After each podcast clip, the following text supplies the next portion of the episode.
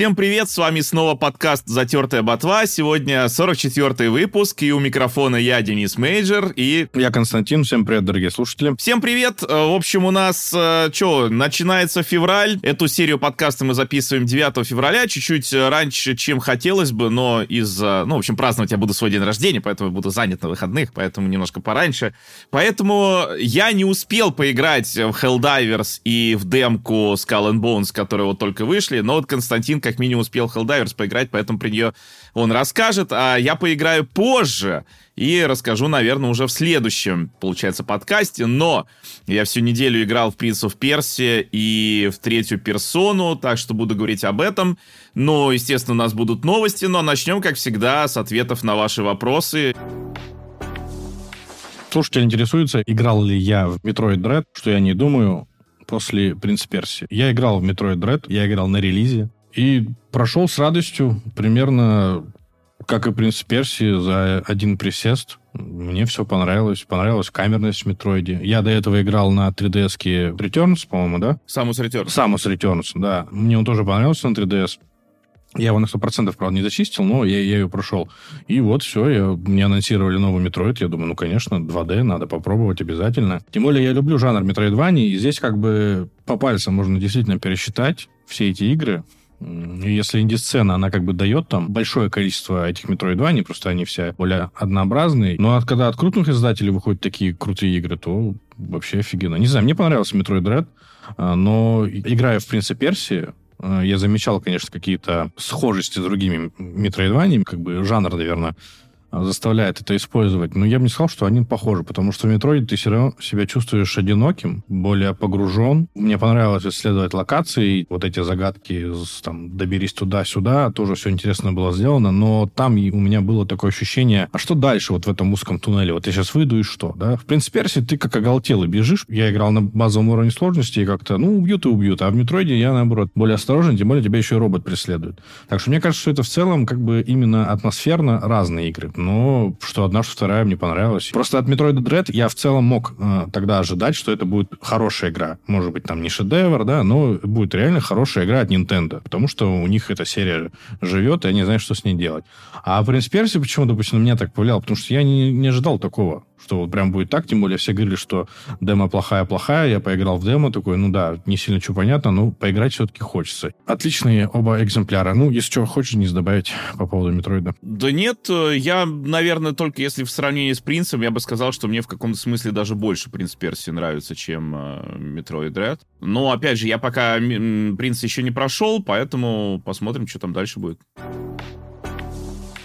Следующий вопрос. Э, нас просят рассказать про интересные игры на Nintendo Switch в жанре экономических стратегий и симуляторов развития бизнеса. Мне именно на Nintendo Switch очень понравилось играть в Factorio.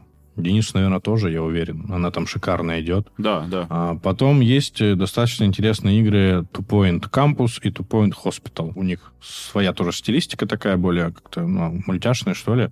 Но там неплохо все проработано в плане развития госпиталя или вот этого кампуса. Еще я знаю Ryzen Architect, но я что-то пытался в нее играть. Не сильно в нее погрузился, а вообще у нее хорошие отзывы. Но мои любимые такие игры, но не то чтобы на Nintendo Switch, они есть везде. Мне нравится иногда залипать в мини Motorways и мини-метро. В мини-метро, я помню, на телефоне зависал, конечно, бесконечно. Это, причем там еще интересно было сделано, что разные метро в каждом городе, они как-то по-своему... Ну, классно, в общем, было. Ну, это такая больше, наверное, на время убить. А так пока мне на ум ничего не приходит, так что выручай, Денис. Но есть еще City Skyline, Railway Empire. Я, правда, в них немножко потыкал. Мне не очень понравилось, потому что в целом, я не знаю, может, там начало просто такое, но э, у меня, я уже, ну, рассказывал когда есть ощущение, что современные экономические стратегии, кстати, не только стратегии, я и GTA в пример приводил, стали очень щадящими, и пропал именно элемент какого-то вот э, азарта, что ты реально э, в ограниченных ресурсах пытаешься что-то вот э, сделать, да. Этого не хватает. В смысле, даже, не знаю, какие-нибудь пикмены более э, жестокие, наверное. Ну, в Пикменах очень мало, конечно, элемента какой-то экономической стратегии. Он там чуть-чуть есть, не совсем экономическая, но тем не менее. Вот, а так, ну, в принципе, мы приличное количество игр перечислили, какие-то хидden гемы, наверное, не назвали, но, если честно, я вот прям хидden гемы особо и не помню. Есть еще Steam World Build недавно вышла, но она прям совсем такая лайтовая, то есть там, ну, ты просто делаешь, что можешь, и у тебя все хорошо, и вряд ли ты что-то запоришь, то есть не тот вариант. Жаль, конечно, что сейчас нет таких вот, как Транспорт Тайкун раньше был. На шитом свече можно поиграть, конечно, в этот Open TTD. Но, в принципе, наверное, это и все. Ну, я, кстати, еще вспомнил игру. А, Construction Plus называется. Конструктор, который? Да, конструктор, только она в ремейке Plus называется. Э, конструктор Плюс. Мне понравилось в целом. Но тут надо аккуратно смотреть. Скорее ремастер. Что, ну, ремастер, да. А, потому что игра старая, так что я не знаю, понравится вам или нет. Я, кстати, даже брал этот конструктор. Ну, я просто что-то с детства помню, но я что-то потыкал, и, не знаю, как-то не пошло у меня сейчас уже. Ну, может быть, э, мне сейчас, в принципе, уже не нравятся экономические стратегии, как раньше. Я раньше заигрывался прям в SimCity там, да.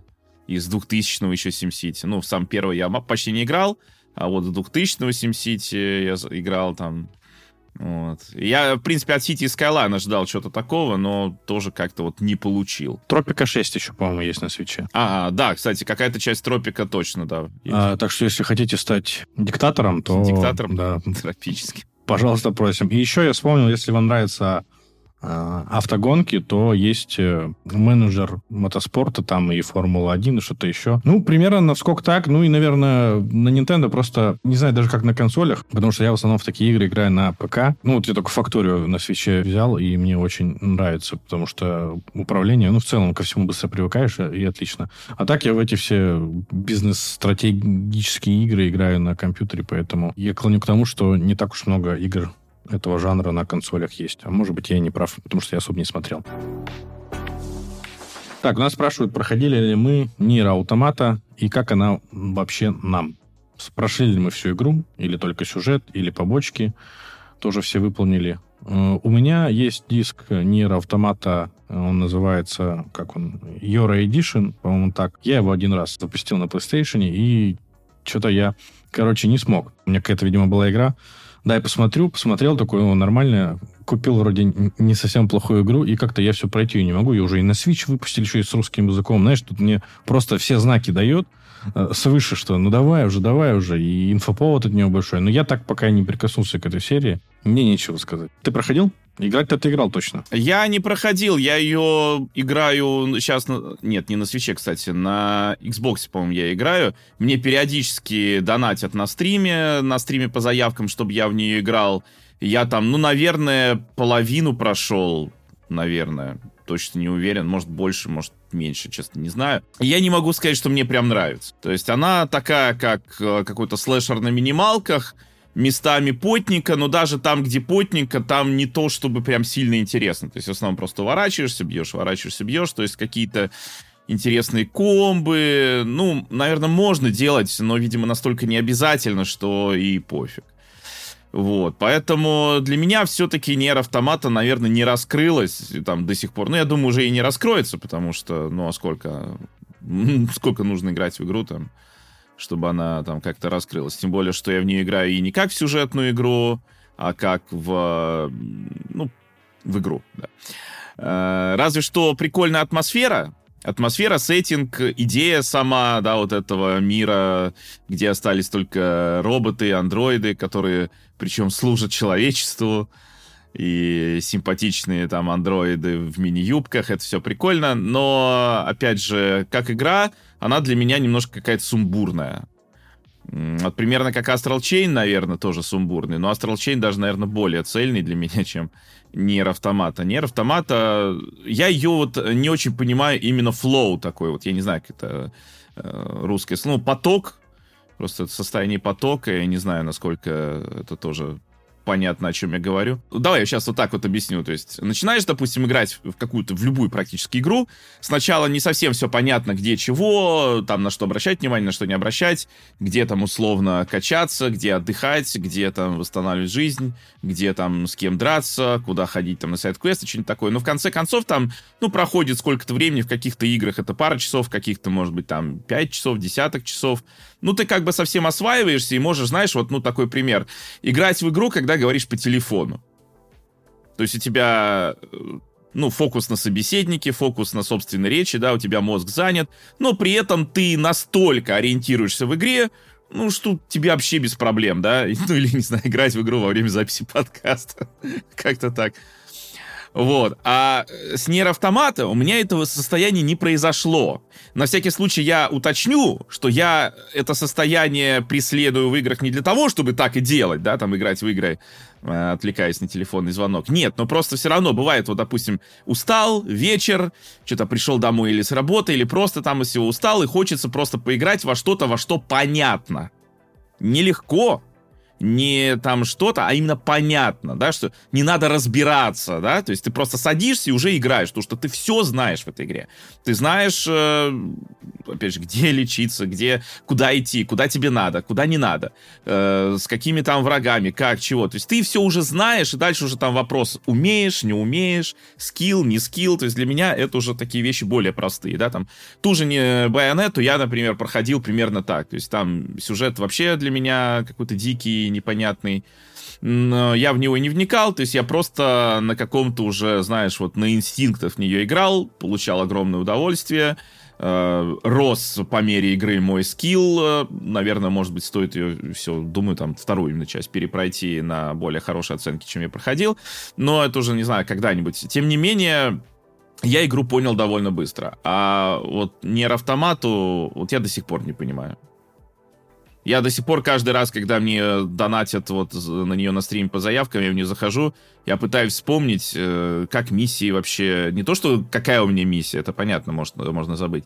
А как вообще миссии здесь выглядят? Ну, вот на карте, как они выглядят, да? Как э, приоритет этих миссий вот определять для себя там. Ну, то есть вот, вот даже такие вещи. То есть я каждый раз вот вспоминаю, а как вообще вот играть? Не в смысле, как врагов бить, а как играть. И для меня поэтому вот Нейр Автомат остается до сих пор такой, не знаю, темной лошадкой или кем. У меня диск лежит, я ее явно начну когда-нибудь проходить, и там уже посмотрю, зайдет она мне или нет. Наш слушатель, видимо, согласен со всеми новостями по поводу кризиса в игровой индустрии. Говорит, что Starfield и Indiana Jones будет и на Sony, а Sony будет везде, потому что надо как-то продавать свои игры. Задается вопросом, адресовывает его к нам. Может и правда эксклюзивы уже не актуальны? Если заядлые геймеры, у которых есть консоли, майки не просто так начали говорить, что Xbox это целая экосистема, а не просто приставка. Ну и вот он спрашивает нас, не пора ли говорить о доступности игр на любых платформах и не гнаться за эксклюзивностью? Конечно, в идеальном мире было бы классно, если ты покупал одну коробку и там все у тебя прекрасно шло. Но что нам тогда делать с инженерными отделами? Куда их девать-то? Нужно, чтобы все платформы-держатели просто отказались от своих устройств и перешли куда-то еще. Ну, это, скорее всего, будет, наверное, какой-то ПК, который будет на Linux, может быть, Габен к этому придет, и будет такое унифицированное устройство, на котором будут идти все игры. Ну, может быть, это идеально, но я, наверное, этого бы не хотел, потому что лично мне всегда интересно смотреть следующее поколение консолей, что придумали платформодержатели, как поменялись игры, как вообще поменялись консоли, какой опыт эти консоли могут нам дать. Во-вторых, можно как Плюшкин собирать старые консоли и кайфовать от них, чтобы она просто где-то лежала, ты ее там протирал педастром каким-нибудь. И, поэтому, не знаю, в идеале, наверное, было бы так, но не хотелось бы, чтобы так произошло, потому что, наверное, эксклюзивность дает пользователю все-таки у каждого платформодержателя свой игровой опыт. Еще в, в поколении PlayStation 4 Xbox One я приводил конкретную статистику о том, что вот если взять топ э, продаж, там вот какое-то время было, например, за PlayStation 4 игр, игр на PlayStation 4 и топ продаж игр на Xbox One, то там в топ-10 эксклюзивов было даже меньше половины, даже на плойке. Вот. И я уже давно говорю о том, что сама политика эксклюзивности в плане там плойки Xbox она, ну, как бы, скорее надуманная вещь, вот эти эксклюзивы. У Nintendo, да, но опять же, это не потому, что я там за Nintendo топля, а потому что по факту, по факту, ты берешь там продажи. Понятно, что люди начинают объяснять, ну это потому, это потому, да не потому. Это потому, что у Nintendo много, во-первых, много, ключевое слово, во-вторых, второе ключевое слово, качественных игр, да, которые продают консоль. Плюс, э, что самое главное, Nintendo до сих пор единственная, подчеркиваю, единственная компания, которая действительно делает игры, для которых железо консоли, которую они сделали, является, ну, ключевым фактором, да? То есть не так, что просто вот даже у Sony хорошо они сделали там этот геймпад с разными фишками, и вот в каких-то играх оно есть. Не-не-не-не, это, ну, без этого можно обойтись. Это даже Nintendo без этого обходится, там, какой-нибудь Odyssey. Но когда мы говорим про какой-нибудь Ring Fit, про Nintendo Labo, про какие-то такие вещи, которые... Э, ну, ладно, Nintendo Labo, я смотрю, это я один так вот прям, э, видимо, мне понравилось, потому что в целом народ сейчас даже не вспоминает даже о том, что это было, но Ring Fit люди до сих пор вспоминают. Более того, у меня что-то, по-моему, был опрос э, ВКонтакте, с какой игрой вы купили Nintendo Switch или какая у вас была первая. Несколько человек писали, что это был Ring Fit. И, то есть, когда ты говоришь вот о таких вещах, ну, то есть железо консоли, понимаешь, оно вот для этого сделано. И эту игру просто так не портировать на другие консоли. То есть, э, когда Nintendo делала железку, я не знаю, может быть, у них какие-то были дикие фантазии, типа, а давайте это сделаем, там и как камеру зачем-то, да, придумали. А потом стали вот думать, там, куда мы это запихнем. Но, тем не менее, у них все равно это есть. Есть игры, которые в этом смысле успешны. Да, в принципе, Зельду, наверное, без проблем можно портировать на Xbox, и геймплейный опыт не потеряется, именно геймплейный, да. Но все равно у Nintendo есть такие игры, которые вот они нужны именно на свече, а чтобы портировать на Xbox, нужно, не знаю, сделать, чтобы джойконы еще к Xbox как-то подключались, там, это же не только со стороны, чтобы джойконы это могли, чтобы Xbox это умел, или там PlayStation, да, то есть гораздо больше вот этих э, телодвижений. В этом смысле, кстати, у... ладно, я не, немножко не прав э, насчет единственного, у Sony есть PSVR, и это тоже аргумент. Вот когда у Xbox был Kinect, это был ки- тоже аргумент, когда он был. Поэтому, если посмотреть на историю консолей, это было у них. Это было, а сейчас нет. Когда, помнишь, э, даже железо консоли, оно не было унифицированным, оно было какое-то специальное, потому что у них было какое-то особое видение, да, вот как разрабатывать игры или какие фишки они хотят делать, э, видеть в играх. Они делали это железо, и эти фишки реализовывали, ты смотрел, да, действительно, вот у этой консоли есть такая-то игра, на которой возможно то, что, ну, на другой консоли, по крайней мере, точно нет. Может быть, на ПК еще как-то получится, но вот на консоли точно нет. Но сейчас же этого давно уже нет, что железо унифицировано. То сейчас, по сути, что PlayStation, что Xbox, это что, разный дизайн, разный геймпад. Все. Все. Больше нет никакой разницы. И игровой опыт, который ты получаешь на PlayStation или на Xbox, да он идентичен. Ну, в принципе, идентичен. То есть только если, говорю, для PlayStation, для DualSense сделают какую-нибудь, ну, крутую поддержку геймпада, и то это далеко не во всех играх делают. Либо делают, знаешь, такую, что, ну, она и на Xbox там не сильно отличается. Тот же Dirt 5, я играл в Dirt 5 на DualSense и на Xbox геймпаде, разница минимальная просто минимально. То есть исчезающая разница. Для меня скорее аргумент, что я второго игрока в сплитскрине на PlayStation подключаю за 2 секунды, а на Xbox я с этим не разобрался до сих пор. Мы как-то с сыном сидели полчаса, ковыряли, и так и не смогли нормально это сделать. То есть для меня здесь скорее в этом аргумент. Поэтому, что я хочу сказать. Эксклюзивы, с одной стороны, да, можно перестать за ними гнаться, хотя и с тобой не совсем согласен, что ты говоришь, студии распустить. Зачем распустить? Пусть делают игры. Нет, я имею в виду инженерный отдел, что будет делать? А, да консоли пусть делают, что, пусть дальше разрабатывают консоли, что, в чем проблема? Нет, э, сама идея консоли, она же не пропадает э, с тем, что у тебя там эксклюзив или не эксклюзив. Возьми Steam Deck. То есть это не консоль, конечно, но все равно основные какие-то идеи, которые заложены в Steam Deck, это предложить некий унифицированный опыт, да, чтобы на вот здесь запускалась куча игр, при том, что это не важно, они будут только здесь или они будут где-то еще. Какая разница? Главное, что они здесь будут и будут работать хорошо. То есть в этом смысле консоль как устройство, на котором игры работают как-то, но хорошо, пусть не идеально, пусть где-то лучше. И вот тоже я не понимал никогда, когда начинают говорить, вот на ПК можно 4К там и 100-500 FPS. Ну, можно, и что? Этот ПК, который в таком качестве игры запускает, сколько стоит? Или ты, допустим, ПК покупаешь, э, если в сборе, дороже, ну, если прям готовый модель, либо не дороже, но там какие-то компромиссы, либо сам собираешь еще сидеть собирать, либо платишь кому-то, чтобы за тебя собирали, либо ты покупаешь недорогую, относительно недорогую, даже до сих пор относительно недорогую коробочку консоль. Я, кстати говоря, честно, я думал, что изменится состояние, по крайней мере, в России, когда, помнишь, видеокарты дешеветь стали прям очень сильно дешеветь стали. И я думал, ну все, сейчас вот, да, действительно, сейчас консоли станут никому не нужны. А сейчас смотришь, да наоборот, все, опять, короче, подорожало. И да, можно сказать, что да, блин, там железо PlayStation 5 аналогично, там какой-то слабенькой видеокарте, так даже в этом ситуации это дороже будет. Но самое это главное, не, не как, как, ничему аналогично в цифрах, а чему аналогично вот как игры выглядят, да, как они работают. И в этом смысле унифицированный опыт, это хорошо, пусть будет, почему нет. Э, то есть не надо распускать R&D, не надо распускать э, разработчиков игр, потому что все равно, ну, платформодержателю рассчитывать, что на его платформу сделает кто-то игры, ну, такие были примеры, это Nvidia, например, когда они сделали Shield, ну, и такие серьезно абсолютно считали, что, ну, что сейчас другие там разработчики наделают для них игр, при этом особо не задумываясь, ну, Э, почему эти игры должны будут именно Nintendo Shield продавать, ой, не Nvidia Shield продавать, да? Ну, или разработчик сделает просто игру на Android, и она будет работать на Nvidia Shield, потому что она на Android. А зачем разработчику делать эксклюзивную игру, например, для Nvidia Shield?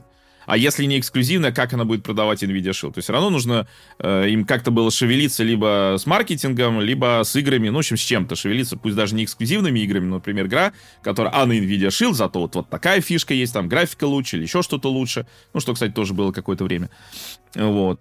В этом смысле, да, то есть пусть будут какие-то фишки, но я к чему? К тому, что распускать никого не надо, но и эксклюзивность на PlayStation и Xbox это действительно скорее уже такой ну, за это держится, потому что вот во времена PlayStation 2. Ну так это когда было? Это когда было? Сейчас уже другие времена. Поэтому сейчас уже нет особой разницы для PlayStation и Xbox. Для Nintendo все еще есть пока. Может быть, потом тоже не будет разницы, посмотрим. Ну, эта разница размывается с каждым разом. Просто Nintendo сейчас э, подкрепляет аргументы в эксклюзивность своих игр, и как бы это бизнес-стратегия, все понятно. Большую часть своей жизни играл на ПК, там у меня было Xbox 360, до сих пор есть. Но когда там новый компьютер надо было покупать, смотрел на цены видеокарты, такой, ну, как-то не хочется. Почему я купил PlayStation или почему я купил Nintendo? Я не сидел там, не сравнивал, что лучше, PlayStation 4 Pro или Xbox э, One X. Я этой херней не занимался. Просто на PlayStation был Bloodborne, а на Nintendo был Luigi Mansion 3. Ну, изначально я вот ради нее купил. И я клоню к тому, что лично для меня, я не говорю, что так для всех, эксклюзивность, она играла большую роль. Но в защиту Свечанера могу сказать, что он прекрасно себя чувствует э, как дополнение к любой из других консолей или ПК. Он вообще не мешает. Ну, то есть, если, имея PlayStation и Xbox, нужно разрываться, да, куда, где купить игру, на какую консоль, где какие друзья у тебя там будут. Во-первых, нужно еще друзей кучу огромную иметь, чтобы у них было по Xbox и по PlayStation. А еще это аргумент большой, да, я купил PlayStation, потому что друзья на PlayStation сидят. Я бы на Xbox один куковал. На Nintendo, ладно, я там могу свой игровой мир создать, спокойно сидеть в уголке. Э, тоже аргумент. Поэтому это очень сложный вопрос. Нам э, один из платформодержателей продемонстрирует, наверное, в будущем, как оно будет. Посмотрим, как оно получится. У нас спрашивают, как нам можно задонатить за наш подкаст. Создать аккаунт на Boosty не составляет нам никакого труда. Если мы будем смотреть, э, как устроена такая форма поддержки у других подкастов, то у них там несколько тиров, и они вам дают либо ранний доступ к выпускам, либо выпуски, которые не смонтированы, полностью выгружаются, либо выпуски с каким-нибудь pre-show или еще подобными вещами, выпуски без цензуры – либо они это подкрепляют все каким-то эксклюзивным контентом или даже целыми шоу, с которые специально выходят на Boosty. Так вот в чем проблема. Boosty мы можем спокойно вам сделать, там два тира, не знаю, 100 рублей и любая сумма, какую вы хотите, там одноразовую, к примеру. Но все, что я перечислил ранее, эти все плюшки, да, я лично пока э, не могу из-за времени что-то это делать. У нас есть какие-то там... Мы с Денисом обсуждали идеи по поводу каких-то отдельных выпусков. Но, тем не менее, это все упирается во время, я даже два последних выпуска выпустил в четверг. Не потому, что я жопа ленивая, а потому что мне не получалось. И поэтому допустим, выпускать подкаст там на день, на два раньше я физически не смогу. Мы можем создать, и кто хочет, поддержите, мы вообще не будем нисколько не против, но заранее вас предупреждаю, что пока никакого эксклюзивного контента, наверное, точно не будет. Но я думаю, действительно надо сначала сделать, кто хочет, э, если просто уже появляется такой запрос. Не мы придумали, да, что ну-ка донатьте нам или что. Люди говорят, типа, как вам задонатить. Ну, э, Просто есть действительно люди, которые просто хотят поддержать э, материально там своих любимых креаторов или авторов контента, как там правильно сказать. Вот. Не обязательно люди подписываются ради плюшек, но, конечно, как только у нас получится делать какие-то плюшки, мы поймем, какие именно вот на аккаунте для нашего подкаста, то мы сделаем, конечно. Но, видимо, да, не на старте. Так, у нашего слушателя есть три душевные платформы. Это ZX Spectrum и Amiga в мире компов и Dreamcast в мире консолей. А по нынешней классификации он считается Sony боем. Спрашивают, есть ли у нас такие платформы, про которые мы понимаем, что, вероятно, это иррационально с точки зрения нынешнего времени быть поклонником именно тех платформ. Ну, у меня 3DS, наверное. 3DS, Wii U. Ну, блин, это нечестно. Тут они выше того. Не, ну смотри, я честно... Я был в детстве тоже, у меня был ZX Spectrum, там очень многие вещи с него нравились, но я честно не понимаю, зачем бы я сейчас топил за, X, за ZX Spectrum. Не то, чтобы там было что-то, чего нет нигде. Потому что у 3DS, например, это есть. 3D. Два экрана, да? У Wii U второй экран, асимметричный геймплей, там, вот эти все штуки, да. То есть я не просто там, что вот я в игры какие-то поиграл, у меня там какой-то синдром утенка, что вот как мне в детстве было с этими играми хорошо. Ну, было хорошо, да, но я сейчас могу запустить эмулятор ZX Spectrum, и, в принципе, мне будет точно так же хорошо. Ну, не вижу разницы, как бы серьезно. Я могу без проблем сейчас поиграть в некоторые игры ZX Spectrum, хотя некоторые мне бы хотелось видеть в виде каких-нибудь ремейков, типа Total Eclipse, например. Вот, кстати, я давно сам думаю, не знаю, может уже самому просто сделать, потому что у меня есть реально э, не, несколько классных идей для э, такого условного ремейка Total Eclipse, но я бы сказал, это не ремейк именно этой игры, а скорее расширенный, который использует какие-то идеи, заложенные в игру. Вот. Но, тем не менее, есть игры, в которые я сейчас вот в таком же виде, в котором я играл в них в оригинале, мог бы играть сейчас, какой-то этот эксалон, но почему нет. Э, но э, просто с точки зрения железа, да, мне спектрум не давал чего-то такого, чего-то нет сейчас, да, ну только, ладно, подключение к CRT телеку, но это тоже несложно сделать, да, на том же вроде как Raspberry Pi это можно реализовать, подключение к CRT телеку, ну и куча других вариантов, в общем-то и обычный теле... Э, компьютер подключают к CRT.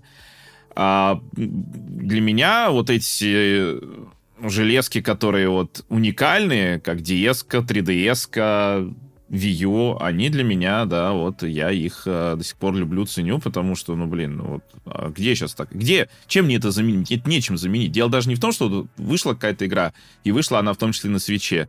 А я такой думаю, ну, блин, а на 3DS было 3D. Понимаешь? И мне было зашибись в этом 3D. На 3DS был второй экран, и на втором экране было удобно там э, не знаю, карту рисовать, мини-карту смотреть, там, взаимодействовать с инвентарем, еще какие-нибудь фишки. И с Wii U то же самое. И поэтому, то есть я по этим вещам скучаю. А там сколько, насколько давно это было, по-моему, дело вообще десятое. Хоть даже вчера. Ну да, я тоже считаю, что это вообще нормально. Если вам нравится это устройство, то, пожалуйста, я даже, знаешь, э, иногда вижу на Ютубе ролики когда люди собирают специально топовый ПК 2000 года, и вот они запускают там игры. Ну, то есть, если это нравится, то нормально. Но у меня, наверное, из самых старых консолей, из портативных это PSP. Ну, у меня есть Vita, 3DS. Вот я все думаю насчет DS, но у меня руки не доходят.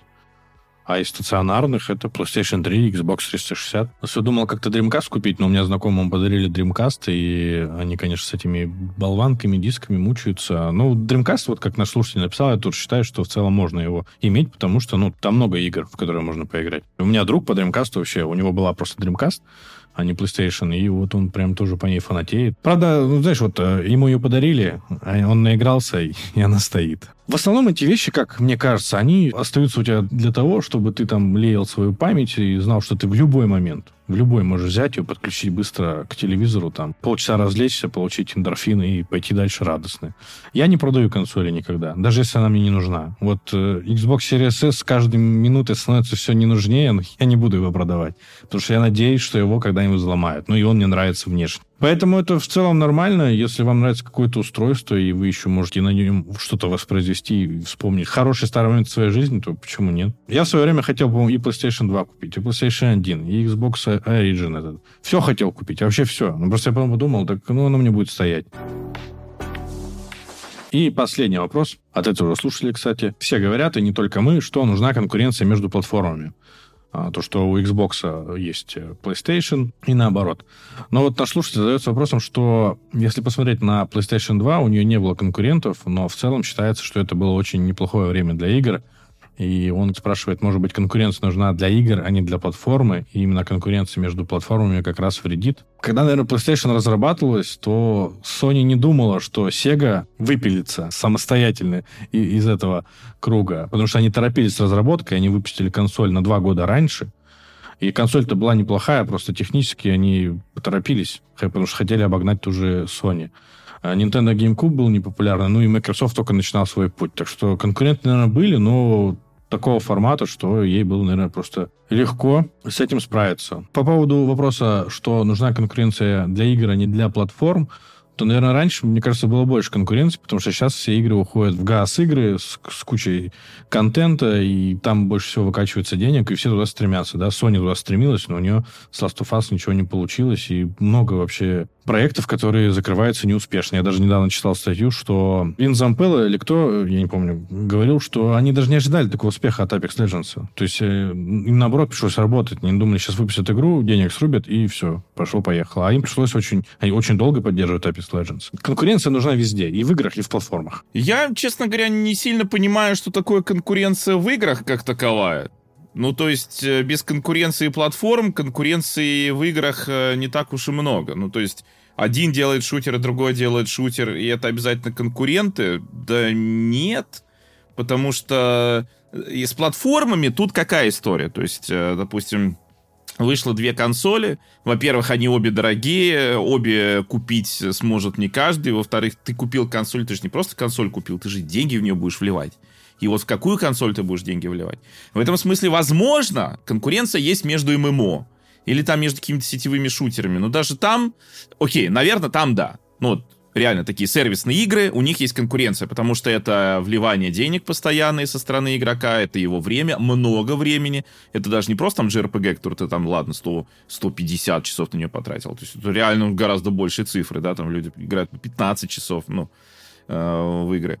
Но при этом конкуренция, знаешь, условный там вышел Uncharted и условный, не знаю, Марио. Ну вот Spider-Man 2 и Марио выходил у нас. Давай, не Spider-Man, а какой-нибудь fictional, то есть, ой, ну это тоже fictional. Я имею в виду какой-то вообще собственный персонаж, пусть будет Uncharted, допустим, от Sony. И вышел, не знаю, Gears of War, да, очередной от Xbox. Они же, ну, пытались, в общем-то, на Uncharted ходить в последнее время. Ну, как бы да, но они все равно не конкуренты Тебе же ничего не мешает купить оба. Ну, то есть это ну, 15 часов, э, да даже 30, да даже 100. Это, ну, тебе не, абсолютно никак не помешает. Поэтому конкуренция между играми, она, ну, теоретически существует, но, опять же, в основном это касается сервисных игр, которые постоянно выкачивают из игрока деньги, ну и время. А для большинства игр никакой конкуренции не существует. Ее игроки себе выдумали. Популярность больше, мне кажется, имеет значение франшизы. Ну да, да, популярность это скорее для э, для издателей, что вот они там денег с этого заработали, или что, а пользователи, что, ну... Ты просто поиграл в одну игру, допустим, поиграл в один там платформер, хочешь еще один, вот вышел другой платформер. Тебе понравился, ты играешь, не понравился, не играешь. Но это не вопрос конкуренции, это вопрос там твоих личных предпочтений. Мне кажется так. То есть я, я к чему? То есть конкуренция это когда, знаешь, вот как э, было Марио Соник, э, допустим, во времена Nintendo и Sega, ну так и там это была больше конкуренция платформ, то есть какую в итоге платформу для себя люди выберут. А когда ты уже купил платформу, так ты на ней купил ты 8-битку, ну так ты и в Марио играешь, и в Adventure Island, и в Чип и Дейла, и в DuckTales, и тебе вообще как бы пофиг, да? Одну прошел, там картриджем поменялся, играешь другую или купил новую. Когда, допустим, на PlayStation выйдет э, Death Stranding 2 и GTA 6, я пройду Death Stranding 2 и потом GTA 6. Ну, в зависимости, в каком времени они выйдут. В каком порядке это сделают, мне кажется, не важно. Я просто хочу поиграть в эти две игры.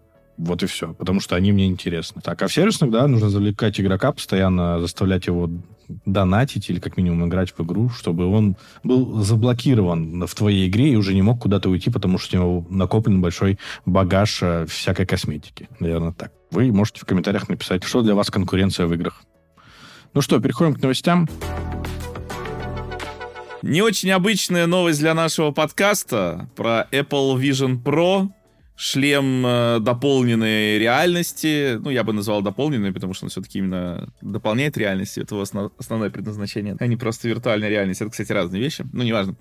Суть в том, что есть две, две интересных новости с ним связаны. Ну, помимо того, что он вышел, продается, и с ним уже ходят по улице и снимаются разные забавные ролики а также снимают разные забавные, прикольные ролики, как человек там в лыжном шлеме ходит, или этот, э, видел видосик, где а, этот Алан Чумак сидит, как вот он там на, в телеке сидел, ему Apple Vision Pro пририсовали. Да-да-да. Смешно.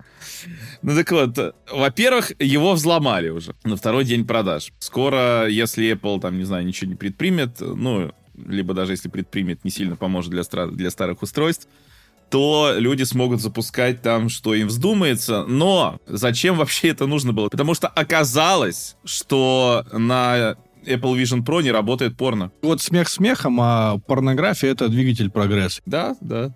Но это недочет. Вообще, наверное, когда ты покупаешь... Ну, они лоханулись, конечно, мощно. Шлем за, там, 3,5 тысячи долларов, ты не можешь воспроизвести тот контент, который хочешь, что это как-то странно. Ну, вполне в духе Apple, на самом деле. Вполне в духе Apple. Но, честно говоря, меня удивляет, что даже вот я тут недавно читал критику Apple, вспоминали похожие решения у Oculus, и есть э, вообще более профессиональные э, решения, кстати говоря, даже более дорогие. Сейчас не будем их упоминать, но дело не в этом. А почему-то сейчас никто не говорит про Google Glass. Ну, как бы да, Google Glass это не был шлем, там картинка была всего на один глаз, но по сути вот такое AR-устройство, которое тебе экран, э, ну, какой-то с контентом, да, проецирует. Сейчас очень странно, что про него не вспоминают. Я просто помню, что когда Google Glass вышел, с ним реально очень многие люди ходили, там и блогеры, и, ну, тоже вот и Розеткит, по-моему, был, ну, Вилсаком там понятно, и некоторые там известные личности, тоже Сергей Брин, основатель Гугла, постоянно там в своем этот Google Glass. Причем это было что-то лет 10 назад. Я вот, когда вышел Apple, что-то, знаешь, даже удивился. Просто я к тому, что, конечно, даже если сейчас у Apple Vision Pro будет популярность, это не значит, что там с устройством не случится то же, что с Google Glass. Но, если честно, вот я, посмотрев все эти Э, даже там разные обзоры, я так и не понял, зачем конкретно все-таки нужен Apple Vision Pro. Тем больше на нем порно нельзя смотреть. Всегда смотрю конференции Apple. Каждый раз смотрю, ничего там особо интересного не вижу, но тем не менее, видя за шлем цену 3,5 тысячи долларов, я сразу понимаю, что это, ну, не для меня. То есть это, наверное, для каких-то компаний, чтобы они закупили эти шлемы и для своих сотрудников, и они что-то делали. Решение для бизнеса. Вот как это я видел. Когда это покупают энтузиасты, ну, блин, они на то энтузиасты, чтобы покупать такие вещи, ходить в этом как-то, ну, это им интересно. Впоследствии, скорее всего, этот шлем с каждым там поколением, во-первых, появятся разные версии, и мы дойдем до того, когда этот шлем будет стоить примерно, может быть, как iPhone. Ну, что там уже будет, я не знаю. Я читал какие-то вещи, что там что-то так не работает или так. Ну, мне не особо, наверное, интересно сам Apple Vision, потому что вот у меня есть VR, да, хоть это отличительные вещи, но это мне нужно строиться. Надеть этот VR. Я знаю, что я там проведу часа два. У меня, если отвлекут, то все, до свидания, VR. Я в своей голове не могу представить тот момент, когда я решусь купить эту штуку, да, допустим, она будет стоить долларов 600, и решусь с ней выйти на улицу. Вот этот момент я вообще кардинально не могу представить.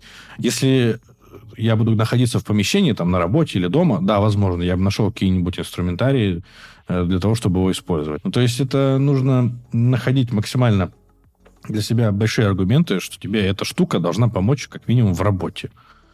А энтузиастов она просто развлекает. Слушай, ну с другой стороны, ты вот сказал, что если тебя в VR отвлекут, то это все, прощая погружение. С другой стороны, вот именно такой шлем, как Apple Vision Pro, он же, по идее, решает эту проблему. То есть Apple Vision Pro тебя не полностью изолирует от окружающего мира, а позволяет все-таки тебе взаимодействовать, продолжать взаимодействовать с окружающим миром. Даже вот смотри, ну, это круто. Э, люди использовали же VR для того, чтобы смотреть фильмы якобы на большом экране, но внутри VR, где создается отдельное окружение, которые там тоже, ну вот, как я видел там разные плееры, есть где кинотеатр как будто бы, или просто комната какая-то.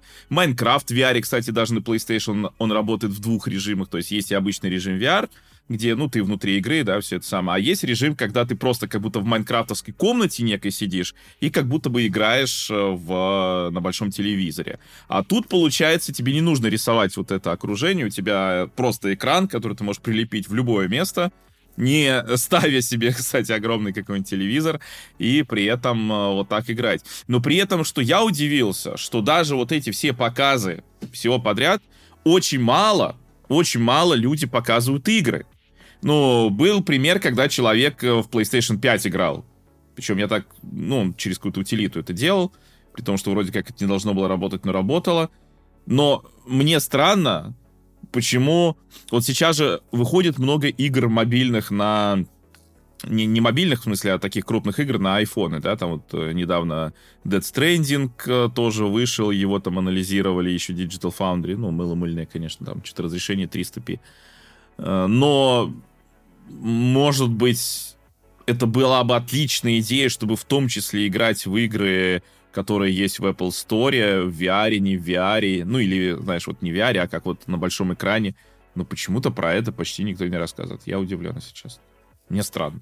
Реально странно. А потому что Apple просто в том году вышла, сказала, какие у них крутые процессоры, и что мы скоро увидим все эти замечательные игры, и благополучно об этом забыла. А потом мы видим, как плохо на iPhone 15 Pro идет Resident Evil, uh, Death. Кстати, я смотрел стрим Death Stranding на iPad Pro. Там получше. Там и статоров ну, практически, наверное, нет. Ну, то есть она реально лучше там выглядит. Э, поэтому, наверное, все-таки на iPad надо играть, ну, либо на MacBook. Потому что мне кажется, что это они сами обкатывают эту технологию, и это вот больше для энтузиастов и для каких-то сотрудников чьих-либо компаний. А вот именно как для пользователя, я говорю, я смотрю на этот шлем, и у меня нет желания его купить. Я не знаю, как он улучшит мой опыт. Ну, то есть мне, чтобы, допустим, там взять новость для подкаста, и мне нужно там ее перебрать и скопировать файл, ну, я просто открываю ноутбук, все это быстро делаю пошел по делам. Здесь мне нужно надеть его, там, я не знаю, линзы нужно протирать, не нужно. Как-то подключить, вот это все руками двигать. Зачем это мне делать? Лично сейчас для меня в ноутбуке все будет это быстрее, потому что я уже, а, привык, мне не нужно привыкать к новому устройству, и я все знаю прекрасно, как здесь работает, и все. Поэтому у меня, ну, сильно ажиотажа никакого не вызывает это устройство, и цена сама за себя говорит, что это не для массового рынка. И как бы Посмотрим. Может, конечно, через 20 лет мы будем с тобой ходить в этих очках, которые, знаешь, будут в автоматах продаваться. Может быть, дойдет. Но пока мне, конечно, наверное, было бы некомфортно перемещаться по улице с ними. Видишь, вот если бы нам кто-нибудь заслал бы этот Apple Vision Pro, и мы бы такие надели его, и такие, во, все, мы с него вылезать не будем. А так тоже сложно же говорить. Но с ним сейчас явно все носятся. Я много вижу там, в том же в Ютубе, в, в этих шорцах э, новости, мемы и тому подобное. Наверное, с точки зрения инфоповода для Apple это вообще не проигрыш, и наоборот хорошо, что у людей такой ажиотаж. Мне кажется, здесь еще работать и работать, что в направлении VR, что в направлении дополненной реальности стало много появляться информации о том, что Starfield, Indiana Jones, Gears of War и еще куча игр в скором времени перекочуют э, на PlayStation и Nintendo. С большим резонансом приняли вообще все люди журналисты, особенно ярые фанаты, потому что если мы возьмем несколько крупных блогеров, именно которые занимаются освещением Xbox, э, то они достаточно резко высказываются и чуть ли не отказываются от консоли, потому что один из них поехал сразу купил PlayStation 5, другой сказал, что больше не будет поддерживать Xbox. Ко всему к этому еще. На Microsoft накинулся FTC, которые жалуются, что сокращение сотрудников Activision Blizzard незаконное, Microsoft должны все откатить, либо у них заберут это все обратно, но якобы все-таки это были какие-то запланированные мероприятия самой Activision Blizzard, и тут, конечно, э, непонятно. Дальше все больше появляется новостей, обсуждений, и уже фанаты говорят, что Филу Спенсеру пора бы выйти и отреагировать на все эти слухи, подтвердить их официально или нет, на что Фил Спенсер написал твит, цитирую, мы слушаем и слышим вас. Мы запланировали на следующую неделю бизнес-мероприятие, на котором поделимся с вами более подробной информацией о нашем видении будущего Xbox. Оставайтесь на связи. Фил Спенсер, глава Xbox. Очень странно, потому что Фил Спенсер глава уже не Xbox, а глава целого игрового подразделения, в которое ходит много студий. Не знаю, почему он так подписался. Но что главное из этого твиттера, и лично я вычленяю, это именно бизнес-мероприятие. Это не ивент, на котором нам скажут, что в Hi-Fi Rush выйдет на Nintendo Switch и Sea of Thieves. Это, скорее всего, скажут нам на Nintendo Direct. А вот именно на бизнес-мероприятии нам, скорее всего, скажут не очень приятные вещи. Ко всему к этому говорят, что эти новости приняли сотрудники не очень хорошо. Они были против этого и особо обижены и начали сливать как раз-таки вот эту информацию. Недавно у нас Фил Спенсер как раз-таки стал главой Microsoft Games, Поэтому я говорю, не знаю, почему он написал Xbox. И он, э, как говорят, в целом ничего не решает, потому что остальные подразделения независимы. А новой главой Xbox у нас стала Сара Бонд. И якобы вот эти все телодвижения, это ее инициатива. Она увидела, что дебет с кредитом не сходится, потому что Starfield не оправдал свои ожидания, а Starfield у нас должен был продать консоль, продать себя и тут же Game Pass, знаешь, в одном лице. Но продажи железа он не простимулировал. Количество консолей Xbox не растет, соответственно, Game Pass на консолях расти не может. Ходят слухи, что весь Game Pass растет сейчас только в основном из-за ПК. И вот Сара Бонд посидела, подумала и решила, что вся интеллектуальная собственность, которая принадлежит Microsoft в игровом подразделении в их должна стать э, доступна большому количеству аудитории. А Фил Спенсер поговаривает, что был против, но уже топ-менеджеры поддержали Сару Бонд и дали ей добро на ее стратегию. Если посмотреть на последний отчет игрового подразделения Microsoft, то в нем говорится, что выручка выросла именно за счет Activision Blizzard, потому что они сместили, грубо говоря, бухгалтерию, да, и вот у вас показатель. А, при этом игровое подразделение принесло убытка на 400 миллионов долларов, это с учетом Activision Blizzard. А какие были бы убытки, если бы туда не припрессовали эти компании? Потому что Call of Duty денег много приносит. Наверное, было бы еще больше убытков. Если так порассуждать и вернуться на тот момент, когда Microsoft купила Bethesda и появились уже новости про Activision Blizzard, это же было то ли предковидное время, то ли время уже ковида. То есть у них был бурный рост. У всех был бурный рост. У компаний, которые делают контент какой-либо. Они, видимо, захотели на фоне роста а, подрезать у PlayStation колду. Это был бы хороший аргумент, потому что в тот момент Xbox покупали, а PlayStation не покупали, потому что Sony не справлялась э, с производством их. Ну, у них были проблемы с поставками. То есть, когда приходишь в магазин и хочешь поиграть в новую Call of Duty, ты, наверное, купишь Xbox, который есть на полке, а Sony купить ты не можешь. Видимо, на это был упор, быстренько подрезать колду, но рост не продолжился, потому что начались э, судебные тяжбы, в итоге которых колда осталась на PlayStation в течение 10 лет, Остальные игры Activision Blizzard у нас ушли в подписку Ubisoft, там на 15 лет. Это, по-моему, не только даже в Великобритании. Ну, наверное, там в самый такой максимально дорогой э, уровень подписки, но тем не менее. Сделку уже отменить нельзя. Денег они много вбухали. Недавно были скидки на их э, железо э, в праздники, то есть это самый жирный момент, когда люди все все покупают. Это не помогло, и динамика продаж Xbox Series медленнее, чем Xbox One. Что еще интересно, финансовый директор Microsoft дает прогноз, что в следующем квартале продажи железа упадут на 40%. И это финансовый директор Microsoft. Вот мы все прекрасно помним, как э, Microsoft представлял свою консоль. Она нам показала сначала Series X, потом Series S, и во всех маркетинговых активностях я слышал только одно.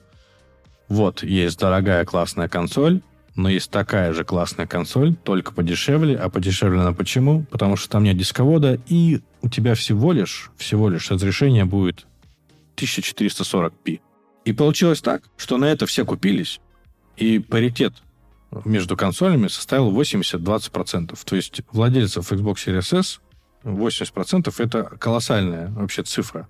И что из этого выходит? Что теперь нужно в основном изначально внутренним студиям Microsoft делать игру под Series S, то есть ужимать ее туда, это лишняя нагрузка. Другие разработчики думают о том, что а если вообще смысл выпускать игры теперь на Xbox, потому что нужно затратить ресурсы, которые могут и не отбиться в будущем. То есть уже проще выпустить на тот же PlayStation, на тот же Nintendo, который максимально популярен, на тот же ПК.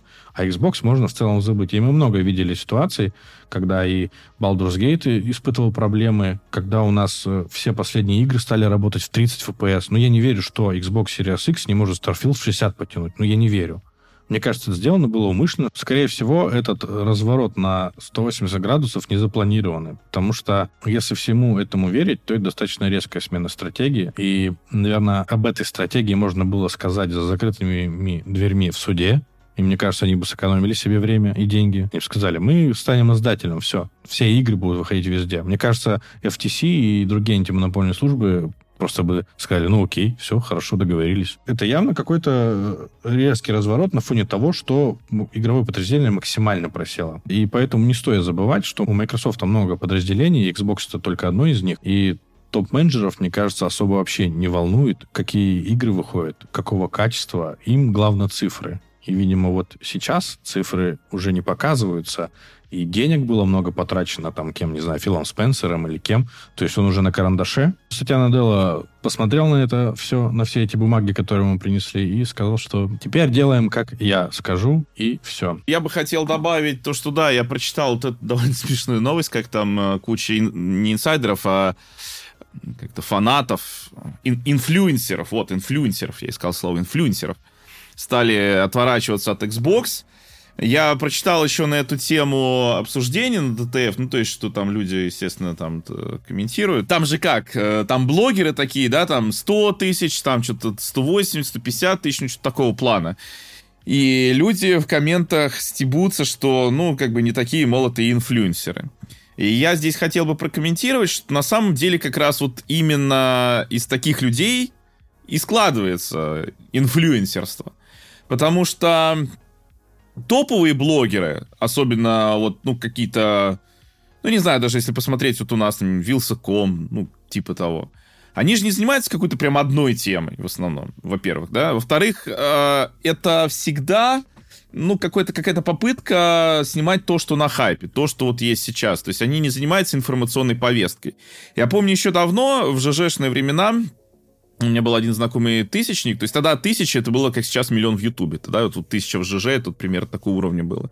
И мы как с ним разговаривали, он мне сказал, что на самом деле основная, ну, как бы вот так, информационная повестка ложится на плечи менее крупных блогеров. То есть, если вот тогда взять вот тысячники были, да, которые такие самые крутые были, он говорил про человека, у которых там 200, 300, там 400 подписчиков. Такого плана. Потому что вот они все именно затевают. Потом это уже, если доходит, если хайп, это доходит там до тысячника, он это может как-то употребить.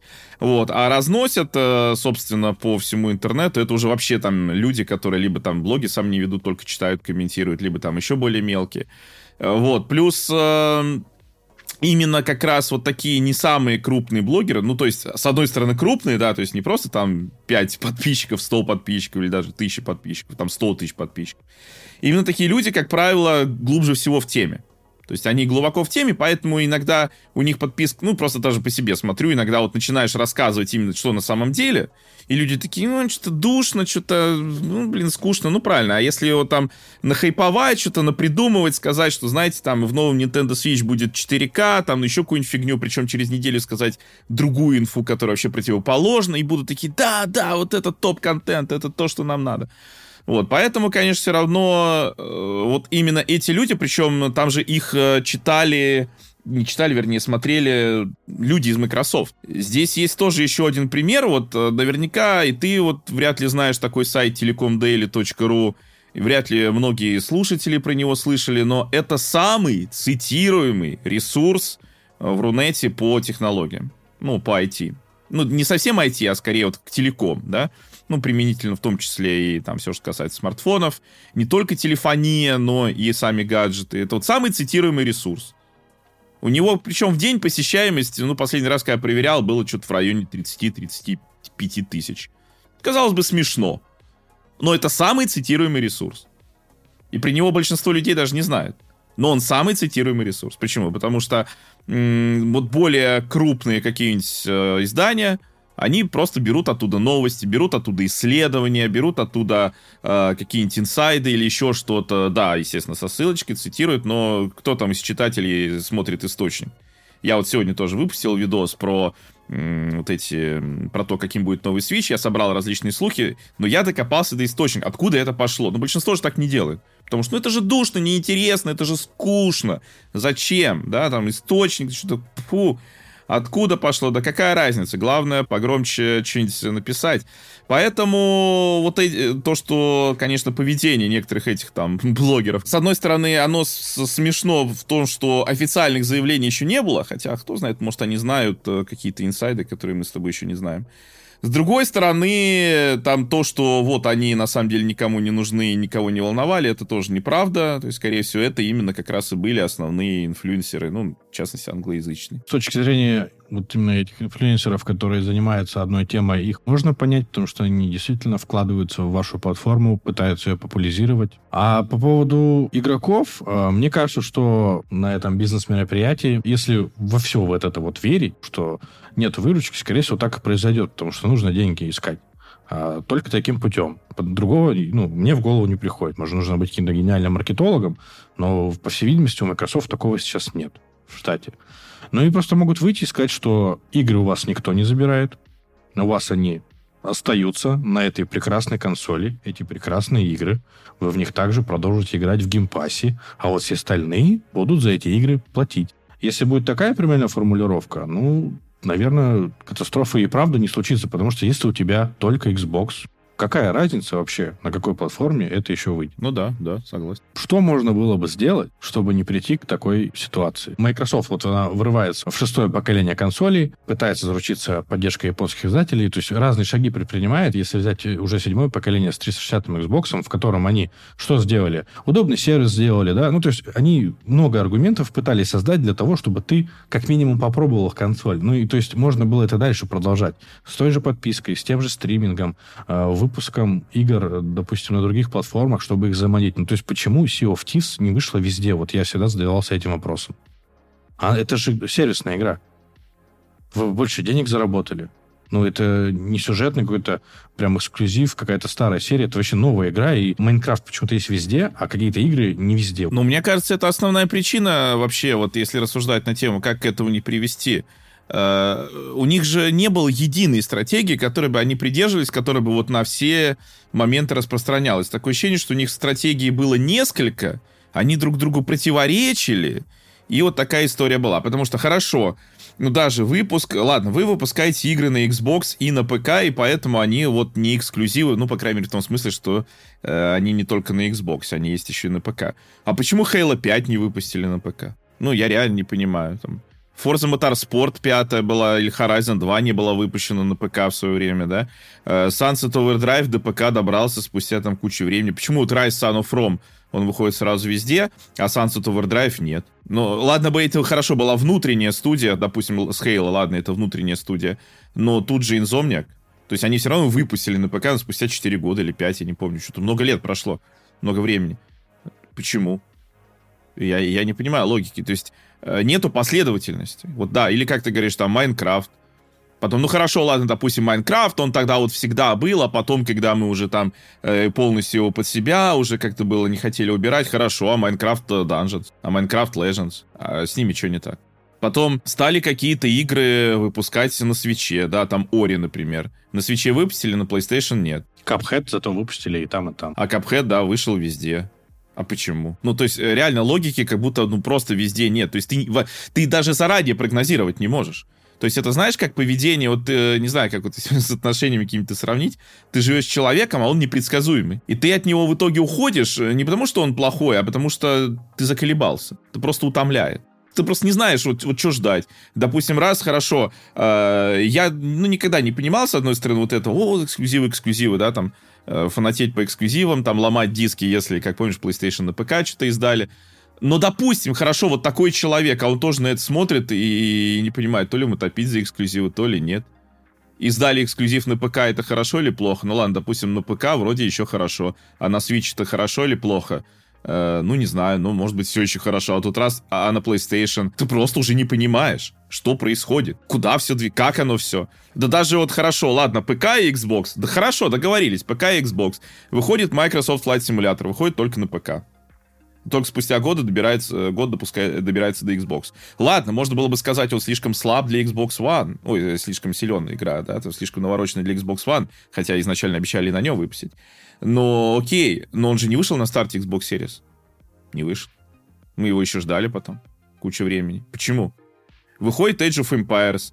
Тоже выходит вторая, четверка, выходили на ПК. Только спустя год вышли на Xbox. Почему? А потому что, наверное, вот если взять эти игры, да, ну, допустим, Age of Empires и Microsoft Flight Simulator, это же, ну, изначально игры для ПК, и у них не хватает менеджмента, чтобы выпустить все в один день, и поэтому вот у них как получилось. Так э, в один день там разница в год. Понимаешь? Или, или ладно бы, смотри, они бы сказали, ладно, это, это чисто ПК-игры, там этот флайт-симулятор, там стратегии, вы что, стратегии на э, геймпаде неудобно, хотя именно Microsoft, блин, ну не первыми, но тем не менее, вот именно удобный вариант, как играть в стратегии на геймпаде, я считаю, это именно с Halo Wars пошло. Может, что-то раньше было. Я не говорю про Дюну вторую на, плей, на Sega или там на Warcraft на PlayStation, я говорю именно про вот такой удобный современный вариант. Допустим, может быть, не они, но э, сказали бы, ладно, это типа ПК-игры. Ну, выпустили же, ну, спустя год. Ну, просто реально лучше ПК купить, чем Xbox, получается. Ну, а какого хрена-то? И ты каждый раз так будешь гадать, выйдет на Xbox, не выйдет, выйдет, ну когда, сейчас, может быть потом, может быть не, а может быть э, фиг его знает. Ну, то есть непонятно, это вот реально как какая-то, ну, ты просто ты, ты не понимаешь, что вообще вот будет, что вообще ждать. Нету никакой логики ни в поведении, ни в стратегии, как постоянно все меняется. Даже Game Pass на самом деле, вот сейчас, да, с какого-то момента они пришли, что игры в первый день но ведь так тоже не было.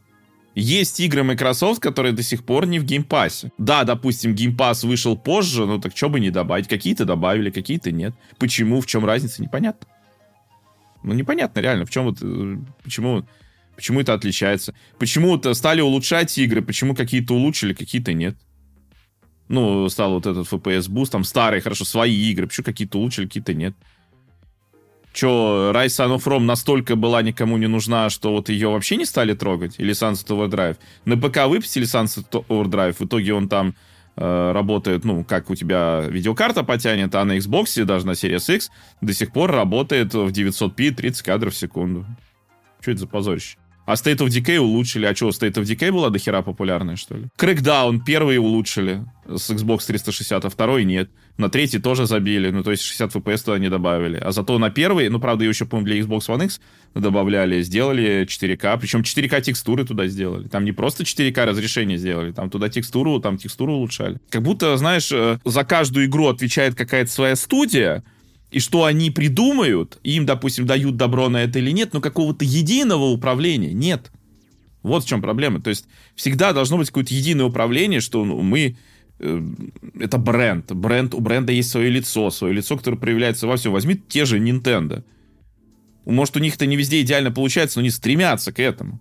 Что бренд Nintendo, по крайней мере, в выпуске эксклюзивов Nintendo, да, там каких-то собственных игр, чтобы это, ну, в каком-то едином, не, не игры одинаковые, я имею в виду, в едином вот, э, как мы это делаем, как вот, э, как мы взаимодействуем с игроками, с пользователями, чтобы, ну, хотя бы какая-то логика была. Она тоже там не всегда соблюдается, но ее больше. А с Microsoft, то есть просто реально ты не понимаешь, что будет. И поэтому просто и даже с этим вот заявлением Фила Спенсера, ну, вообще непонятно, что будет. И я скорее понимаю, почему люди уже сейчас панику устраивают, потому что из серии, но если бы они могли это опровергнуть, они бы это сделали одним твитом. Да, да, да. Но это же все было завуалировано, что у нас будет бизнес-мероприятие, на котором мы вам объясним, что теперь будет по-другому. Он просто не дописал. А честно и правильно было сказать, типа, это все слухи, и все. Ну, то есть он не опроверг, не, по, не подтвердил, значит, это правда. Ну, я вот так, наверное, это расцениваю. Тут даже, знаешь, если вот посмотреть по поводу их Game Pass а, который явно вначале качал, но когда он уперся в потолок, все, все, все кто хотел, уже купил на, на консоли. Консоли-то не растут.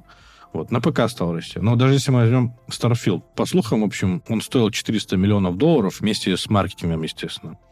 Вот, ну и, допустим, какую-то часть они отбили на ПК, пусть это будет 200 миллионов долларов, а остальные 200 миллионов долларов они как будут отбивать? Во-первых, они ее слили в геймпас везде. Ну, то есть, ну, ладно, в Steam много действительно людей купили. Uh, люди на Xbox купили геймпас, причем заранее. Потому что Microsoft, вот э, это тоже, мне кажется, аргумент, что они сами уже не то чтобы не верят, они поняли, что это не работает делать релиз игр в первый день. Потому что Microsoft заблокировали возможность покупать Game Pass на один месяц, когда выходил Starfield. Они понимали, что сейчас все потратят 15 долларов и поиграют в игру. Наиграются и больше в нее играть не будут. Когда вот именно эти 200 миллионов остальные должны были бы также отбиться на Xbox за full прайс и в подписку попасть, допустим, через год. Ну, то есть люди, которые бы не хотели покупать твою игру, они бы на старте ее так не купили. Нужна вещь, ради которой бы пользователь хотел владеть твоей консолью. Но у Microsoft нету уже этих причин, потому что в целом подписка у нас уже есть на PlayStation, уже в сервисы, они все более-менее одинаково работают. Что остается? Остается систем-селлеры. Ну, у Microsoft их сейчас нет. И есть слух, что вот на этом бизнес-мероприятии они выйдут и скажут, что будет разная, в общем, градация, что не все игры будут в день релиза. Просто все еще повально начали говорить, что все игры прям выйдут, но они как-то свою новую стратегию сделают, что какие-то будут выходить на других платформах, какие-то останутся там на ПК, Xbox, какие-то в день релиза в Game Pass е, какие-то нет. Э, в общем, они все это переформатируют. И если Microsoft просто станет издателем, я сильно в этом проблемы не вижу. Ну, то есть мне главное, что игры-то никто, ну, франшизы, которые нами там любимы, их э, в целом никто никуда в шкаф не запрет. Может быть, мы вообще тут сейчас зря распинались все это время, и Фил Спенсер выйдет и скажет, вы что, обурели? Все как было раньше круто, так и остается. И не стоит в этом сомневаться. Переходим тогда впечатлениям нашим от игр. Я кратенько расскажу про, в принципе, то, что уже рассказывал, но более, наверное, подробно. Про персону, про принца Персии, а Константин потом расскажет вот про новинки, которые он поиграл. А, в общем, принц Персии пушка. Кто не играл, очень зря, очень всем рекомендую. Я прошел сегодня, а нет, вчера, вчера в час ночи, прошел ту платформенную секцию, я там выкладывал. В общем, мне очень нравится. То есть вот эти челленджи, прям, конечно, супер. При том, что, да, многие из них опциональные, хотя есть и обязательные. Но это классно, потому что качественного платформера, я люблю качественные платформеры, их не так много. Ну да, там как бы есть Селеста, есть там и даже Супер Мидбой неплохой. Ну, Марио Вондер, естественно, тоже пушка. Там последние уровни вполне себе такие прям челленджовые, да. Но все равно не так часто. То есть не так много у нас хороших платформенных игр. И я вообще очень радуюсь и то, что он в 2D. Ну, то есть с 2D механики. Мне это очень нравится. И, в принципе, я уже говорил, мне очень нравится, как обилки распределены. То есть не так, что тебе с самого начала дают там опять-то двойной прыжок, тебе его дают только вообще под конец практически, да, я его уже взял. Но каждая обилка это не просто ключ в какую-то дверь, это то, что меняет тебе весь геймплей. Ты, в принципе, начинаешь играть постоянно с этой обилки, ну, практически. Большинство обилок, по крайней мере, они именно такие. Я чакрой этой мало пуляюсь, плюс у меня пока нет обилки, чтобы я телепортировался к чакре. Ну, или я не знаю, на какой-то кнопке, может, я не открыл. Ну, мне пока это и не нужно, но тем не менее. Вот. И это меня прям прет. Поэтому я с большим удовольствием играю. И на Nintendo Switch я вот выкладывал тоже запись там вот этих платформенных секций. И люди спрашивают, а что, типа, откуда графон? с Nintendo Switch. Потрясающая игра выглядит, просто потрясающе. То есть я вот там в этих в архивах, там э, верхний город, блин, просто супер, картинка просто отменная. И все это в 60 FPS. Ну да, там какие-то падения бывают, но в целом не такая большая проблема, а так вот оно реально работает с отличной производительностью. Я очень доволен. Что еще? Про персону расскажу. В персону я сейчас наиграл честно говоря, не знаю сколько, потому что у меня глючит таймер. Таймер говорит, что я наиграл 68 часов, но, там знаешь, как было? Я, допустим, захожу, вот у меня что-то было там еще 4 часа наиграно, я захожу, тут же снова сохраняюсь, а там она из Resume. И сразу он пишет 8 часов, знаешь, там в два раза больше. Потом что-то еще поиграл, поиграл, захожу еще там в два раза больше, или там плюс 20 часов пишет вот так вот. И то ли сколько времени прошло с момента, ну, той игры, как будто, знаешь, я все это время играл, непонятно. Ну, в общем, Таймер у меня глючит, не знаю, сколько наиграл. Сейчас я прошел... А, дошел до третьего блока. Это сколько? 68 или 69 этаж. В целом, мне нравится больше, чем четвертая персона. По крайней мере, духоты точно меньше. Э, вот э, тоже обсуждали это в телеграм-канале. Наверное, действительно духоты меньше, потому что сами этажи меньше, чем в четверке. Плюс в четверке, по-моему, там и телепортов как таковых не было. Там просто можно было... Блин, я даже не знаю, как там был момент с э, возвращением на этаж, но в тройке, ну, по крайней мере, в ремейке, да, в релоде, оно как-то все щадяще, то есть нету ощущения, что ты просто задалбываешься, как на работу пошел ты в этот данж там или куда. Хотя сначала я, наоборот, думал, типа, вы что, один данж? Это же будет душно. Но единственное, в чем это хуже там, чем в четверке, то, что в четверке в, за каждым данжем стояла история, здесь истории нет. С другой стороны, нет такого, что а вернись-ка ты назад, узнай-ка ты что-то там, чтобы вот вернуться. Ну, то есть есть только на этих, э, как его, завалах, да? С другой стороны, от завала до завала прошел за один раз, и потом у тебя что-то 20 дней в игре ходишь там на свиданки. При том, что да, это не то, чтобы много дает, потому что прокачка в Тартаре, то есть э, я даже э, дополнительно не качаюсь. Я как? Я зашел в Тартар, дошел до следующего завала, и, но я стараюсь на уровне убить всех. То есть я на этаж пришел, стараюсь всех теней вынести, ну, по одному разу. Они потом снова появляются, если там задержаться или что или там вернуться, уйти, вернуться, такого я не делаю. Но все равно, видишь, хватает. Сейчас, правда, я получил задание, что надо еще сходить в Тартар, потому что там какой-то человек пропал, нужно его найти.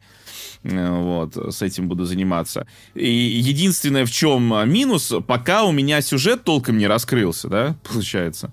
И нету вот этого сильного какого-то драйвера по приключениям вне данжей, ну, вне Тартара. Потому что в пятой персоне там действительно все вообще идеально сделали. То есть у тебя и насыщенная социальная жизнь интересная, да, с интересными конфидантами, с интересной их историей, ты реально за них переживаешь. И насыщенная жизнь в данжах, э, которые паласы, которые основные, которые вручную сделаны. И в целом в Мементосе, который вот генерируемый данж, который похож на Тартар практически, и такие же маленькие э, этажи, и все только там ты не спускаешься, здесь наверх.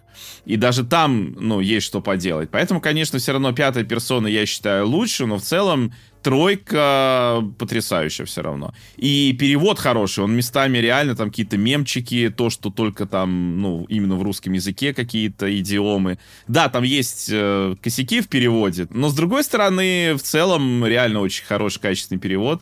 Э, поэтому, конечно, к вопросу, с чего начинать, э, если там опять этот э, буду спрашивать, я бы рекомендовал с пятой, но если у вас проблемы с языком и вам не на чем поиграть в русскую версию пятой, официальной нет, только вот, ну, либо ставить русификатор, да, на шитую консоль, либо на ПК, тогда с третьей тоже можно начинать. Тут у меня есть друг, который никогда не играл в персону, и вот он сейчас третий прям, ну, играет прям до сих пор вроде пока не собирается бросать. Ну, вот как интересно, да, получается, в оригинал Persona 3 ну, у тебя как-то не задалось, ты не захотел проходить. Разные бывают причины. Но смотри, вот в прошлом выпуске я об этом говорил, по поводу популяризации этой серии. Они выпустили переиздание, и тебе даже понравилось оно больше, чем четвертая часть. Да, да, да. Это, мне кажется, отлично. Не зря, не зря выпустили переиздание, да, то есть на самом деле очень молодцы. Поиграл я в Helldivers 2. Первый камень в огород Helldivers 2. Если вы просто инди-разработчик, то, мне кажется, вам позволительно иметь косяки э, с матчмейкингом. Если у вас издатель компания Sony, то я считаю это непозволительно. Не знаю, почему Sony вообще так поступила, потому что первая часть снискала популярность у определенной массы игроков. Она была не так популярна, но в этих кругах особенно. Поэтому здесь они явно пошли дальше. И я думаю, что стоило как-то поднапрячься. Но не знаю, может быть, у Sony другие проблемы, им не до этого. Э, клоню к тому, что в Steam сразу обрушили рейтинг до смешанных, потому что ну, не могли законнектиться Коннектор работал только по приглашениям, да, с друзьями. У меня еще друзья не все потянулись для Helldivers 2, и я вот там то один играю, то нет. У меня матчмейкинг тоже сегодня не... Он, он находится, но выдает ошибку. Я еще хотел даже предзаказать игру изначально, но, естественно, посмотрев все геймплейные превьюшки, все оценки, но их не было. А не было их по той причине, что игра кооперативная, и мнение о ней можно составить только в основном в кооперативе, поэтому я решил рискнуть, думаю, пофигу, я геймплей вчера посмотрел на стриме, как в кооп играли, мне в целом все понравилось. Я покупал игру на американский аккаунт, и я не понимаю, как это работает. Я захожу на страницу игры, листаю вниз, там иногда, не знаю почему иногда, вообще всегда, наверное, должно быть, указываются языки. И я вижу там английский, испанский, португальский и какой-то еще. Четыре языка каких-то было. Ну, я такой, ладно, ну, будем играть на английском. Захожу, а у меня игра на русском. А ты же слышал, что когда Sony вот это потребовала убрать э, из Steam активацию, игр, да, что они еще сказали, и упоминание русского языка уберите. Типа, да, в игре будет, но у нас, мол, в Европе игры плохо из-за этого продаются, я, конечно, не верю. А вот так вот? Ну, я слышал такую новость. Ну, не знаю, в общем, да, я вот нацелился на английский язык, но я, я не говорю, что я там недоволен, вот, что не указали. Нет, я, естественно, обрадовался этому, что русский язык там есть. Переходим, короче, к игре. Мы играем за адского десантника. Нам предстоит отстаивать принципы суперземли и нести демократию всем несогласным. Вообще, разработчики из Arrowhead неплохо так стебут всю эту демократию. Потому что демократию, естественно, ты несешь каким образом? Смертоубийственное. Ну, понятно. По-другому никак нельзя. То есть там даже есть такие моменты, когда ты можешь зажать курок у автомата, и твой десантник, короче, будет кричать очень громко «За демократию! За свободу!» Ну, короче, это смешно. Там все начинается с обучения, и в этом обучении присутствуют шуточки. Там ты, допустим, в консоли набираешь команду, и он говорит, еще ни разу не видел, чтобы так быстро справились с этой командой. Обучение мне в целом понравилось. Вот именно то, что такие шутки, ты там его проходишь перед генералом этой супер самой земли, быстро прошел, тебе все показали. И уже ты на своем корабле. Кстати, корабль можно называть, и что мне понравилось, название корабля прям на русском написано. Ну, то есть могли вообще забить на это, но даже там они перевели. В этом шутере, короче, у нас есть стратегемы и неотключаемый огонь по своим. Стратегемы, короче, активируются с помощью бампера, и у вас э, появляется набор команд, которые используют крестовину. Чем сильнее стратегем, тем будет сложнее комбинация. Стратегемы тебе дают там вызов артиллерии, пополнение боезапасов, оружие разного рода, стационарные турели, мины и в общем, другие вещи. Все это гибко настраивается под себя перед каждым запуском сессии, а в составе группы вообще можете себя в целом всем обеспечить и нормально так на самом сложном уровне вкатываться. В игре у нас э, есть монеты, их можно находить и на самих планетах, но и тебе их дают за успешное выполнение задания. И вот эти монеты ты уже тратишь э, в таком псевдо, наверное, боевом пропуске, который поделен на страницы, и ты не сможешь перейти на следующую страницу, если не потратишь определенное количество монет. Здесь косметика не вся бесполезная, потому что броня, она действительно влияет по статам, и она тебе дает какие-то перки. С оружием также. Но оно как лут-шутер или нету такого? Нет, такого нету. Ну, то есть ты все оружие, себе оружие, броню, вот это все открываешь вот в этих страницах Battle Pass. Ну, если ты просто играешь в игру, то это сложности никакой не представит, потому что чем выше уровень сложности, тем выше награды. Причем ты еще можешь дополнительные задания выполнять на э, этих местностях. То есть э, они как бы немного над этим подумали, что это не просто высадился и пошел там зачистил рой, да, какой-то вожака роя и улетел. Нет. Чем выше сложность задания, тем у тебя больше даже заданий будет. Игра вообще рассчитана на кооператив. Ну, можно играть в одного. Я играл в одного, но я на самом низком поиграл, потом легкий. На среднем я уже не стал играть, потому что там и на легком-то для непрокачанного персонажа уже сложно. Но вот с друзьями мы немного поиграли, и очень весело, тем более там комичные ситуации происходят, когда ты еще не сильно освоен в игре. Кто-нибудь мины раскинет, ты эти мины не видишь, ты на них э, подзорвался. Ну и вот в каждом задании у вас есть подкрепление. Там, допустим, вы высадитесь четвером, и у вас 20 подкреплений. То есть если кто-то 20 раз можете умереть, грубо говоря. Ну и с каждой сложностью это количество, конечно, снижается. Так, там есть еще режим от первого лица. Ну, по анимации он, наверное, не сильно проработан, но зато можно более точно попадать. Что еще хочу сказать по поводу консольной и ПК-версии? Люди, которые играли на ПК, говорят, что это чисто консольная игра. Там даже нет настроек именно для компьютера, то есть там DLSS и вот тому всему подобное. И люди проверяли, что стрелять с геймпада куда удобней, чем на мыши. Видимо, им Sony сказала, вы должны сделать на ПК. И они такие, хорошо. И просто перен... ну, разрабатывали для PlayStation, но перенесли весь билд туда, и, может, как-то будут дальше с этим справляться. Они обещают бесплатный контент в будущем. Не знаю, сколько это продержится. Что касается, короче, графона. Я смотрел стрим, люди играли, соответственно, на ПК. Там все красиво даже было вот э, на Ютубе. На PlayStation я графона в режиме производительности не увидел вообще. Ну, ты к нему привыкаешь, но как-то хотелось картинку побольше. Когда ставишь режим качества, картинка реально лучше становится.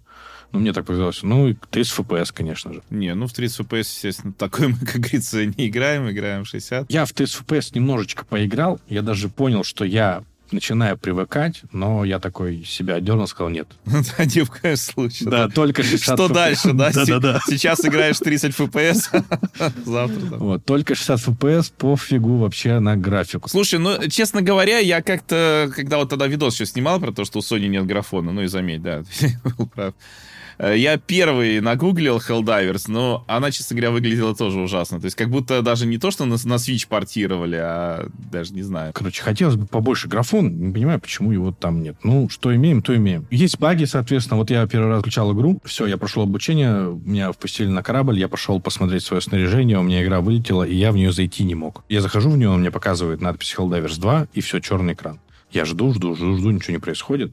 Я уже перезагрузил консоль, повторил этот процесс, ничего не произошло. Потом зашел в Diablo 4, и вот потом у меня Helldivers заработало. Есть планеты, там у нас есть тираниды, грубо говоря, и есть механизированные враги, А карта там достаточно большая, это галактика или что, я не сильно вдавался в подробности. Возможно, в будущих дополнениях нам завезут новых врагов. Было бы круто. Весь этот захват планеты, он идет в реальном времени, и у тебя есть недельное задание, что ты должен э, эти планеты, грубо говоря, зачистить. И, то есть каждый игрок вносит свой вклад, и если вы не справились, то это тоже отражается на этом всем. И вот ты действительно видишь, как проценты увеличиваются. Это мне, наверное, даже понравилось, что так все в реальном времени идет. И ты в дальнейшем, то есть у тебя сейчас первый эшелон, потом будет другой. И даже вроде бы как-то игроки в будущем будут как-то влиять, знаешь, что ли, на... То ли им дадут выбор, какие планеты захватывать или что делать, не знаю. Как-то так они говорили, но, может быть, они это в будущем не воплотят. Ну, если так сказать, сюжет есть, э, смешные моменты есть там в, в диалогах и вообще по отношению к вашему персонажу. Визуальный ряд, ладно, визуальным рядом. Взрывы там очень красивые, но скорее всего, на компьютере. Монетизации как таковой нету. Если играешь в игру, ни за что платить не надо. Если они так э, оставят это видение, то достаточно будет классно. Для одного я точно, наверное, не посоветую эту игру. Тут уж вы сами решаете. А в коопе, если будет возможность, можно подождать, пока они там баги все подправят, особенно на ПК.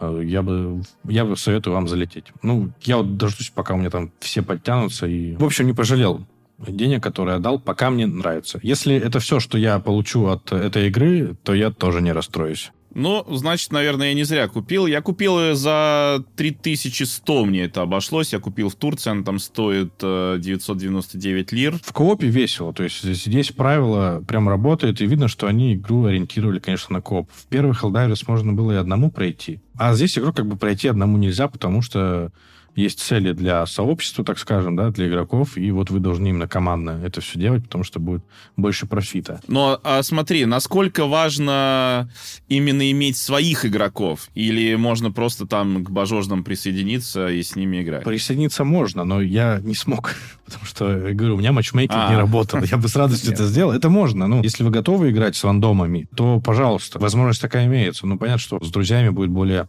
слаженная игра. В целом, мне было весело играть. Если вам будет не весело, я не виноват.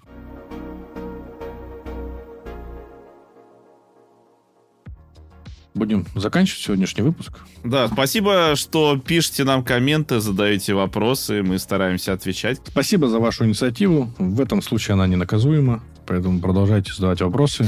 Мы будем только рады этому. А еще у нас под последним выпуском э, слушатель писал, что якобы мы с тобой вели цензуру на комментарии, и нет, я никакие комментарии не удалял, и Денис тоже. Потому что, во-первых, у нас не так много комментариев, знаешь, чтобы ими разбрасываться. А во-вторых, э, цензуры у нас никакой нет. Пишите, не стесняйтесь, мы ничего не удаляем. Это уже на стороне Ютуба, может быть, им что-то не понравилось. Ну и задавайте свои вопросы обязательно, если они у вас еще есть. Надеюсь, сегодняшними ответами мы вам как-то помогли. Ну и до следующего выпуска. Всем пока. Всем пока.